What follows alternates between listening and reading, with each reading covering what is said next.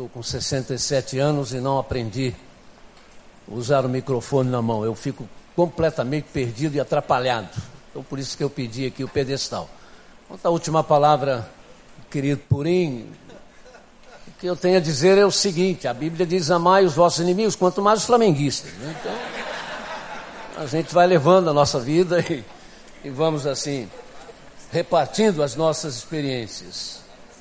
Meus irmãos, eu agradeço a Deus o favor, mas preciso agradecer também a vocês, pastor Newton, pastor Jaumi, nosso diretor-geral e o ainda presidente desta convenção, respectivamente, sempre carinhosos, a permissão de ter o meu nome colocado junto a um grupo tão seleto de pregadores. Carlos César Novaes, doutor Israel Belo de Azevedo, pastor Wander Ferreira Gomes, cujas benesses produzidas por seus pensamentos, por suas palavras, pastorados e posicionamentos que só a eternidade poderá medir, me fazem dizer sem falsos discursos que eu não teria a coragem de pedir para me incluir em meio a esses. Mas já que fui incluído, resta-me dizer o que disse Lutero em Worms: que Deus me ajude. Pastor José Maria, dentro de mais alguns instantes, a ser empossado na presidência desta convenção, seu jeito de ser, de falar e de agir, dizem exatamente o que o irmão é: um pastor de fato. E o irmão não tem culpa nenhuma do que está acontecendo, acontecendo agora. Pastor Wander, pastor desta igreja que nos hospeda, a mensagem do Espírito Santo, que Deus via, de Deus que via, o irmão nos foi trazida ontem, recusa, recusa-se a sair de diante de nós exigindo uma resposta que precisa ser dada, ou continuaremos numa desastrosa mesmice que nos tornará em clubes eclesiásticos e não em igrejas de Cristo. Mas porque tenho aqui bons e grandes amigos, fiéis amigos, porque tenho aqui amados parentes, eu, em nome deles e por causa deles, Wander, eu vou pedir a sua paciência comigo também. Aos irmãos pastores, diáconos, à mesa, irmãos conosco nesta noite, eu acabarei, vou acabar expondo alguma posição diferente desses ou daqueles, não é? Que estão aqui, mas pedindo aos amados que tenham comigo a paciência uma vez dada aos santos, para que os irmãos me ouçam, mas sob o aviso de que em momento algum eu estou fechado às posições diferentes ou a outras teorias. Afinal, eu sou um batista. As celebrações dos 500 anos da reforma, a princípio luterana, acabam abrangendo a reforma suíça, liderada por Zwinglio e complementada por Calvino. Vi em algumas igrejas reformadas de Zurique e Genebra vitrões com as figuras de Zwinglio, Calvino, mas também de Lutero e de Melanchthon, embora os 500 anos da reforma suíça só serão celebrados daqui a três anos. Mas não há mesmo como não perceber o interesse que esses 500 anos estão despertando em meio à cristandade e até à não cristandade. Reparei em lugares chamados de monumentos da reforma, grupos de muçulmanos curiosos, atentos e acompanhando as explicações. Na minha caminhada com a esposa, minha filha mais velha e a neta, meu genro não pôde ir, nessa minha caminhada pelos caminhos da reforma, a partir de Praga, por causa de Ana Hus, ou como dizemos João Rus, percebi vários, percebi vários batistas nas principais, eh, nos principais pontos ligados à reforma. Na Igreja Batista Internacional de Munique, deu para se ver um folder anunciando uma programação especial daquela igreja relativa aos 500 anos da reforma, com a figura de Martim Lutero, que incluirá um concerto de músicas relacionadas à reforma. São mesmo os princípios da reforma também os nossos princípios como cristãos evangélicos batistas? A resposta é sim, são. Obviamente e claramente são. Porque afinal, irmãos, os princípios da reforma são princípios bíblicos. Verdade. Nós somos ferrenhamente apegados às premissas da reforma. Aquelas pregadas por Lutero e já antes dele, mas que ele, Lutero, tornou numa espécie de brado de batalha contra o que ele chamava de abandono do cristianismo de Cristo. A sola graça, somente a graça, a sola fide, somente a fé, a sola escritura, somente a escritura, resumida pelo reformador alemão nos seus solos Cristos, somente Cristo, faz parte, obviamente, também da nossa vida e história doutrinária. Sim, nós nos identificamos com estas teses. E dado a nossa semelhança com os anabatistas evangélicos do século XVI, portanto, com a reforma radical ou a reforma da reforma, nós nos apegamos a esses princípios de forma radical. Estou saindo de uma gripe muito forte, peço desculpas aos irmãos de repente por essas interrupções. Cremos, ensinamos e confessamos de forma radical que nós somos salvos unicamente pela graça de Deus por meio da fé em Jesus Cristo e que a Sagrada Escritura é a nossa regra única de fé e prática. O Evangelho, nós cremos, se faz presente por meio da Bíblia pregada, ensinada, citada exposta como a palavra de Deus. Somos salvos pela maravilhosa graça de Deus, pela fé em Jesus Cristo. É Ele quem nos salva, e dentro desse escopo nós temos o justo viverá pela fé, de Romanos 1,17. No que a história chama de a experiência da torre no seu escritório, na torre da igreja do castelo, em Wittenberg, em Wittenberg, Lutero, ao estudar mais uma vez esse texto, afirmou: pareciam que as portas do paraíso se abriram para mim. Sabe, eu pude olhar esta torre e observando as janelas do cômodo de Lutero, eu comecei a imaginar como é que é sentir os céus se abrindo por causa de um texto bíblico. Eu não consegui, no entanto, alcançar um tipo de sentimento parecido. Mas ontem, ontem, ao ver esse grupo de nossos missionários urbanos da Missão Rio, com suas camisetas e com esse texto de Romanos impresso, e ao ouvir, ao ouvir falar dos seus envolvimentos com as obras desafiadoras em nossa cidade, eu já pude ter uma ideia mais clara do porquê esse texto realmente pode fazer com que as portas do paraíso se abram para as pessoas por causa da fé em Jesus Cristo. É o se anunciar o reino com o poder de Deus, multiplicando-nos e assim ver o que está a acontecer no pedido que fazemos na oração do Senhor, que nós entendemos também a profundidade desse texto. O Solos Cristo resume toda a nossa convicção de que Jesus Cristo é o nosso Senhor e Salvador absoluto, centro da nossa vida, razão do nosso culto, motivo da nossa devoção e pregação, Jesus Cristo. E aí, meus amados, realmente, como foi colocado ontem pelo pastor Vander, não dá para ficar com isto só dentro da igreja. Verdade, há de se sair para anunciar esse nome em nossas casas, aos não salvos, aos nossos vizinhos, aos nossos amigos e não amigos, não importa o lugar, o tempo ou fora do tempo. Sim, é verdade, a graça, a fé, as escrituras, enfim, o somente Cristo são os nossos princípios, porque esses são os princípios bíblicos, mas eles eram os princípios dos reformadores, porque eles também viam esses princípios desta mesma forma, como princípios bíblicos. Mas, mas o que eu vou dizer agora provavelmente vai, para, vai parecer para alguns inadequável a este momento. Só que isso precisa ser dito, até para ajudar o, o irmão que esteve aqui há pouco e nos convidou, nos convidou para a celebração dos 500 anos da reforma, em nome da Convenção Carioca. O que eu vou dizer agora, irmãos, precisa ser, ser dito, porque o mundo secular, o mundo universitário, o mundo não evangélico sabe destas coisas. Temos problemas quando comentamos isto, mas temos maiores problemas quando não o fazemos. É sempre preciso atentarmos para o fato de que princípios certos, bíblicos, corretos, não nos impedem de cometermos erros graves. A história é a mãe da vida, disse Heródoto, chamado, chamado de o pai da história. Então aprendemos, aprendamos também com a história. Sabe, nossos princípios são os mesmos de Zwinglio, este pregador suíço notável que fazia as pessoas se levantarem de madrugada para fazer fila e poder, e poder ouvi-lo pregar. Quantos de nós teríamos pessoas nas portas das, das nossas igrejas às quatro horas e meia da manhã para assegurar lugar para nos ouvir pregar? Bem, mas quando em 21 de janeiro de 1525 a reforma pregada por Zwinglio tomava conta de Zurique, surgiu a primeira congregação a ser apelidada de Anabatista do século XVI. O apelido já fora dado aos que não aceitavam o batismo da Igreja Católica comum.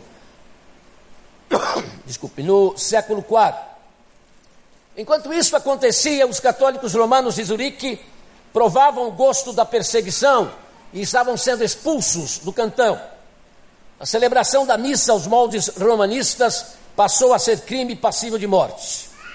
O fato dos que serão chamados de anabatistas, que se organizaram em congregação a partir da congregação de Zwinglio, que se reunia na Catedral de Grossmonster, provocou a ira desse grande pregador que, pelo que um dia escreveu, poderia, poderia ter sido o grande nome da liberdade religiosa do século XVI. Mas, mas na verdade, desesperado com as pregações e com o radicalismo social dos a serem apelidados de anabatistas, chegou à conclusão de que essa gente de repente deve mesmo ser mandada para a forca.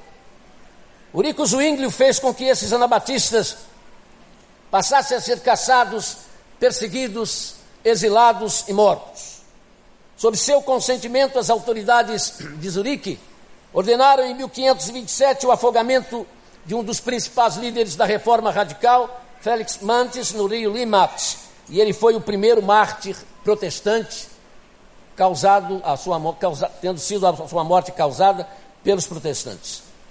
Como trabalhar a ideia de que esses princípios bíblicos nossos, portanto, foram de forma contundentes defendidos e divulgados por este ex-monge agostiniano Lutero, um pregador excepcional, um escritor genial, um pensador profundo. Dizem que um cantor que alcançava as almas com a sua voz, mas que extremamente medieval, foi capaz de agir das formas com as formas da maneira as mais equivocadas. A princípio ele se mostrou um homem tolerante com os que pensavam diferente. Discordou quando lhe disseram para proibir os anabatistas de pregarem, mas a situação mudou. Contatos com anabatistas levaram Lutero a mudar a sua opinião. Nas discussões com Baltasar Rubinmeier, Lutero passou a chamar os anabatistas de católicos disfarçados e Baltasar Rubinmeier, então o corifeu dos anabatistas, passou a chamar Lutero de o primo do anticristo. É preciso lembrar, irmãos, que Baltasar Rubinmeier, que morreu martirizado por sua fé nas mãos dos católicos austríacos em março de 1528, chamado de um homem manso pelos seus seguidores, quando se tornou capelão do príncipe de Liechtenstein, em cujas terras os anabatistas acharam refúgio, ordenou a prisão de pastores anabatistas, colegas seus, por discordarem eles do se pegar a espada, mesmo em defesa do príncipe protetor.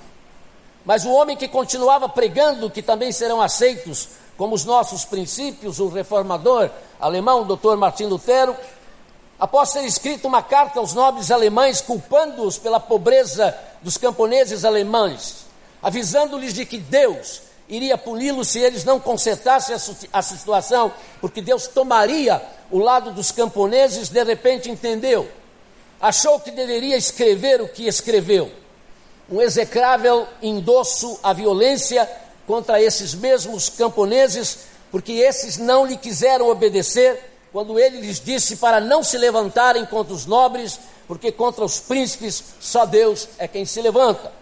Verdade. Esse documento infeliz, mesmo por si só, não influenciou em nada na, mortalidade ou na mortandade dos camponeses, porque a guerra já estava no fim, mas acalentou com eles a consciência dos nobres que foram exclusivamente violentos e por isso Lutero foi chamado, chamado na Alemanha democrática, Alemanha comunista, enquanto esta existiu, de lacaio da nobreza. Estava certo ao não endossar a revolução campesina, mas estava errado ao dizer que quem apunhalasse um camponês rebelde pelas costas estaria fazendo a obra de Deus. Sim, ele sempre estava rodeado de ameaças, era um condenado à morte e o documento da sua excomunhão rezava que quem o matasse também estaria fazendo a obra de Deus. Mas, de qualquer forma, De qualquer forma, nos parece que ele esqueceu o que ele mesmo escreveu no seu castelo forte e tornou-se um homem inconsequente, consentindo no que consentiu. Um homem que concordou com a morte de anabatistas, que expulsou das suas cidades os reformados inglianos, só porque esses não aceitavam que Cristo vinha para o pão e para o vinho na Eucaristia. Ficará tristemente famosa a sua frase no colóquio de Marburgo, quando irritado com a doutrina de Zwinglio, a do pão e do vinho como símbolos do corpo do sangue, do sangue de Cristo, disse: Prefiro beber o sangue com o Papa do que tomar o simples vinho com os suíços. Porque não admitia ser contrariado, tornou-se inimigo dos judeus, determinando que fossem expulsos das cidades luteranas, porque eles não se converteram à reforma, como ele achou que os judeus fariam. Sua explicação de que eram incrédulos e mentirosos, contumazes e que não podiam ficar em terras luteranas debochando de Jesus, como faziam em suas reuniões, informavam-lhe isto, que os judeus chamavam em seus cultos Jesus de louco, de visionário, oportunista e coisas piores. Deu-lhe o combustível para se levantar contra eles, a ponto de se sentir, uh, ao se sentir mal pela primeira vez com a doença que o levaria à morte, dizer para um dos seus pastores: Os judeus estão me matando. Essas realidades, porém, irmãos, não justificam essas expulsões que envolviam velhos e crianças. Era só praticar o que Jesus ensinou: amar os que nos aborrecem.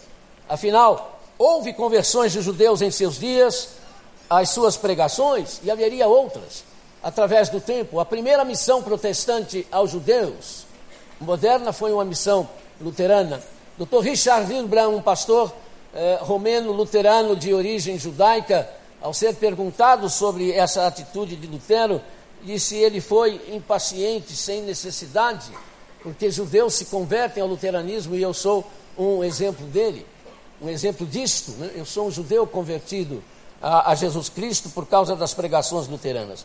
Não foi sem razões que, que ele, Lutero, disse, porém, de si mesmo: Tenho mais medo do meu coração do que do Papa e de todos os seus cardeais. Como trabalhar a ideia de que esses princípios bíblicos nossos, portanto, foram também basicamente os princípios de João Calvino.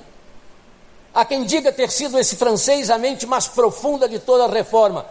Não tenho condições de analisar essa afirmação, mas sei que ele foi o mais controvertido dos três grandes reformadores matriciais. Pois se sobre ele disse Charles Spurgeon, o príncipe dos pregadores batistas, que quanto mais eu vivo, mais claro me parece que o sistema de João Calvino é o que mais se aproxima da perfeição. Sobre ele disse também o pastor luterano e psicologista freudiano suíço Oscar Pfister. Calvino foi um homem neurótico compulsivo, capaz de transformar o Deus de amor, como experimentado e ensinado por Jesus, num Deus de caráter também compulsivo, beirando uma conduta diabólica. Calvino transformou Genebra numa extensão da igreja reformada. Ele fez de Genebra uma grande cidade, uma cidade modelo em termos de higiene, de comércio e de polícia, e de polícia, mas também um modelo de repressão religiosa. Genebra e a igreja reformada de repente se tornaram na mesma coisa. As pessoas não podiam ser cidadãs de Genebra sem serem, sem serem membros da igreja reformada de Genebra. Ficou famosa a sua autorização de, da execução do médico espanhol Miguel de Servetos, descobridor, dizem, da circulação pulmonar do sangue, do sangue que fugira da França por ensinar que a Trindade não tinha apoio bíblico. Ele foi queimado e não foi o único a ser preso e a perder a vida por discordar dos ensinos de Calvino. Há sempre de se perguntar por que homens como esses podem cometer tais deslizes. A primeira resposta, irmãos, é porque são homens, simplesmente homens, seres humanos. E seres humanos são capazes de cometer as coisas mais absurdas, quer em termos de coisas boas e impossíveis de serem imaginadas, que homens sejam capazes de ter coragem de fazer tantas coisas maravilhosas, como também fazem coisas que nós não conseguimos é, sequer explicar ou tentar entender por que fizeram. Os reformadores foram homens, homens que pregavam a graça, mas estavam presos aos conceitos do Antigo Testamento que determinavam a morte dos blasfemos e dos idólatras. Foram o que foram em termos de mentes brilhantes, mas não conseguiram entender que o evangelho da graça que eles anunciavam proibia que se mate o herege, que se mate o idólatra, porque caso não se corrijam, matar-se-ão a si mesmos. É no evangelho da graça que pregavam que está escrito para deixar que o Senhor Jesus mesmo arranque o joio, de modo a não corrigir o risco de se arrancar junto o trigo. Mateus 13, 28 a 30. Me pergunto, querido, se o texto de 1 Reis 11, 5 e 6 não esclarece finalmente para nós esta questão. O que é que diz esse texto bíblico? Ele, Salomão, seguiu os postes sagrados, a deusa dos Sidônios e Moloque, o repugnante Deus dos Amonitas. Dessa forma, Salomão fez o que o Senhor reprova, não seguiu completamente o Senhor, como seu pai Davi o fez. Chama-me a atenção a afirmação de que Salomão não seguiu completamente o Senhor, como Davi fez. Porque o texto diz que Davi seguiu completamente ao Senhor, mesmo tendo adulterado, matado, e se tornado insensível ao que fez, até ser chamado a atenção por Natã. Porque esses pecados que trouxeram para a vida de Davi profundas amarguras, imensos desgostos, intensas tristezas, não o afastaram da fé em Deus como Deus único, verdadeiro e Senhor absoluto. Mas Salomão não. Ele fez o que Deus reprova, diferentemente do seu pai Davi, porque ele, Salomão, afastou-se da fé em Deus, como seu Deus, como seu Deus único e Senhor absoluto. Sabem, a meu ver, os reformadores como Davi cometeram crimes de sangue, e assim como Davi trabalhou a morte de Urias, um inocente, os reformadores admitiram a morte de inocentes. Só que eles não criam que tais pessoas realmente fossem inocentes. Em alguns casos, eles endossaram os equívocos morais dos seus amigos, mas permaneceram fiéis a Deus. Os seus equívocos trouxeram para si, como Davi, consequências muito ruins para as suas vidas. Nenhum deles teve uma vida sossegada, mas até o fim confessaram a fé em Deus por meio do Senhor Jesus Cristo. Zwinglio, sem arma, estava agindo como capelão na guerra que o matou. Estava ajoelhado consolando um soldado ferido quando levou uma pedrada na cabeça. Ainda se levantou, mas recebeu outros golpes. Vendo sangue escorrendo, diz: Que me importa este infortúnio? Podem matar o meu corpo, mas não podem matar a minha alma, que vai estar com o Senhor. Recebeu o golpe final da espada de um mercenário que lhe diz: Morra, herege obstinado. Na casa de Lutero, onde ele morreu, em Asliben, hoje um museu, a gente lê num quadro suas palavras. Creio que a Espalatim, ou a Justo Jonas, quando percebe que não viverá por muito tempo, ele diz: Meu amigo, não permita que me façam essas cerimônias sem sentido. Minha fé em Jesus Cristo me é suficiente para que eu não tenha medo da morte e nem medo de comparecer diante do tribunal divino. Por volta da uma hora da manhã, no dia 18 de fevereiro, de 1546, Lutero acordou passando muito mal. Foi vitimado por um derrame ou um ataque cardíaco, dirão os médicos modernos. Justus, Jonas e Michael Chaelius lhe perguntam então, reverendo padre, o senhor está preparado para morrer, acreditando no Senhor Jesus Cristo e confessando a doutrina que o senhor seguiu e ensinou? Lutero conseguiu responder um sim. Duas horas antes de morrer, ele orou: Pater, em manos tuas, espírito ergo meu. Pai, nas tuas mãos entrego o meu espírito. E recitou três vezes João 3,16. Porque Deus amou o mundo de tal maneira que deu o seu Filho unigênito para que todo aquele que nele crê não pereça, mas tenha vida eterna. O polêmico Calvino, no leito de morte, ao receber seu irmão Antoine, lhe diz: Meu irmão, respiro com muita dificuldade. Espero que numa hora dessa o fôlego me falte, de uma vez por todas eu parta e passe, e passe a viver com Cristo, porque essa é a recompensa para aqueles que pertencem a Cristo na vida e na morte.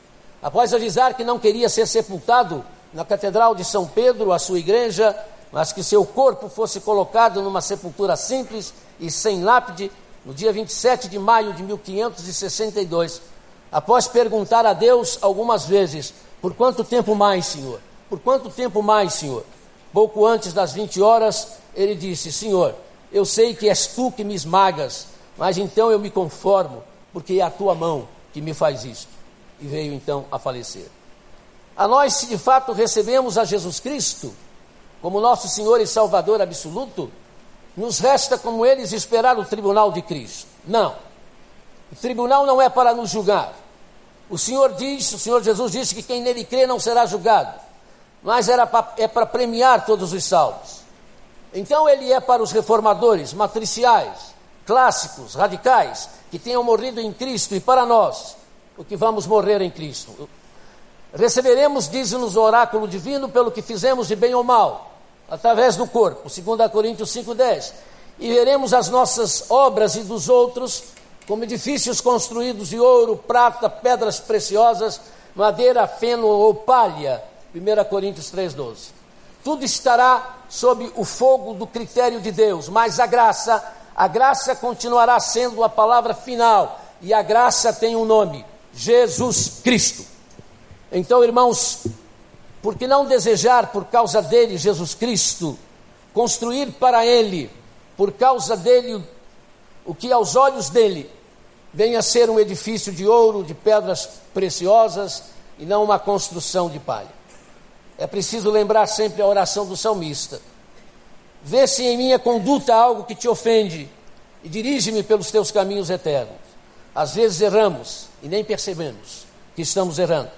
Podemos ter os princípios corretos, usarmos os métodos corretos, mas estarmos errados na razão real pela qual fazemos o que nós fazemos como cristãos. Jesus Cristo. Não estamos fazendo por Jesus Cristo. O que é pior, podemos achar que estamos fazendo por causa dele. Repetimos o nome dele por liturgia, mas não é por causa dele. E aí, queridos, vamos estar salvos, é verdade, porque a salvação é pela graça, pela graça e pela graça. Vamos até ser apontados como homens santos de Deus, como mulheres santas de Deus aos olhos dos seres humanos, mas o que estamos construindo é palha. Porque se conformar em nome, em nome dos nossos descuidos? Recentemente recebi uma carta de um pastor, meu amigo, que trabalha com muçulmanos, nela ele pede para orar por alguns recém-convertidos do Islã e na sua carta ele diz: Me ajudem a orar para que eles entendam que estão sofrendo por causa de Jesus e não por outras razões. Então é possível sofrer por ter declarado Jesus como Senhor e Salvador absoluto, mas esse sofrimento não está sendo compreendido como o privilégio de sofrer pelo meu nome, como disse o Senhor Jesus. Meu Deus, a gente pode anunciar o reino de Deus como o poder de Deus porque o poder não é nosso mesmo, e podemos até nos multiplicarmos, mas mesmo assim, como pessoas, como indivíduos, erguemos, erguermos obras de palha, porque lá dentro, bem lá dentro de nós, Jesus não é a razão daquilo que estamos fazendo. Mas é claro, o contrário também, pode ser verdadeiro fazermos o que fazermos por causa dele e para ele. Em 2004, irmãos, houve um encontro entre anabatistas, menonitas ou menonitas anabatistas, como eles gostam de se chamar, representantes da Aliança Batista Mundial e representantes da Aliança Mundial de Igrejas Reformadas na igreja de Zwinglio. Um pastor menonita anabatista assumiu o púlpito, que foi o púlpito de Zwinglio, e pregou uma mensagem de reconciliação. E a Federação das Igrejas Reformadas, Aliança Mundial das Igrejas Reformadas, então fez um pedido de perdão oficial em nome das igrejas reformadas aos males e aos sofrimentos que eles trouxeram aos menonitas, anabatistas e aos anabatistas, numa época eles disseram de total incompreensão. Pouco mais adiante, luteranos e batistas se reuniram para falar sobre as diferenças que temos nos outros e os luteranos pediram perdão ao que fizeram aos batistas na Escandinávia e na Alemanha, muitas vezes motivados pelos conceitos errados que eles disseram também tínhamos dos anabatistas. E isso já tinha começado há um bom tempo, em 1923, o arcebispo luterano da Suécia, Dr. Sandstrom, convidou o então presidente da Aliança Batista Mundial, pastor John Shakespeare, que pregasse na Catedral Luterana da, da, de Uppsala, o centro de fé dos luteranos suecos. Os tempos vão mudando, a gente vai se entendendo, e esse é o momento de olhar para os outros sem a pretensão de que nós não temos os nossos erros. É claro que temos. Uma reunião com os católicos, feito entre a Aliança Batista Mundial e representantes do Vaticano, há uns quatro ou cinco anos atrás, quando conversaram sobre alguns aspectos, diferenças e algumas semelhanças nossas, eh, pediram aos católicos que fizessem algumas reclamações dos batistas, se eles tinham, e eles disseram: sim, nós temos. Nós sabemos que no sul dos Estados Unidos, mães batistas não deixam suas crianças brincarem com crianças católicas, empresários católicos não, eh, empresários batistas não empregam católicos. E há discriminação nos colégios dirigidos por batistas em relação a alunos católicos. A aliança não quis acreditar, mas nomeou uma comissão especial para ir ao local, passar algumas semanas e trazer um relatório. Tragicamente, irmãos, os católicos estavam dizendo a verdade. Em nome do quê? Em nome do quê? De quê? Esses batistas se achavam no direito de fazer isto. Essa coisa vazou, foi para a imprensa secular.